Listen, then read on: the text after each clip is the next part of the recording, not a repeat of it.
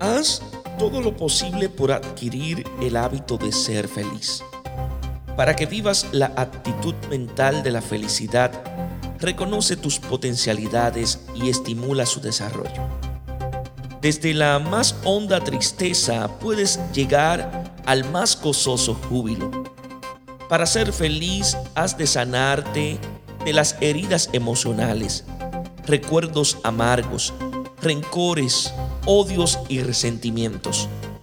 El remedio eficaz para curar definitivamente estas heridas es el perdón cristiano, que nace del amor que te inspira el Espíritu Santo, que cuando amas y perdonas de corazón, te colma de poder espiritual, de gozo, de amor y de felicidad.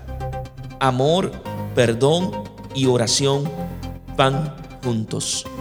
Dios os bendiga en sabiduría y en santidad.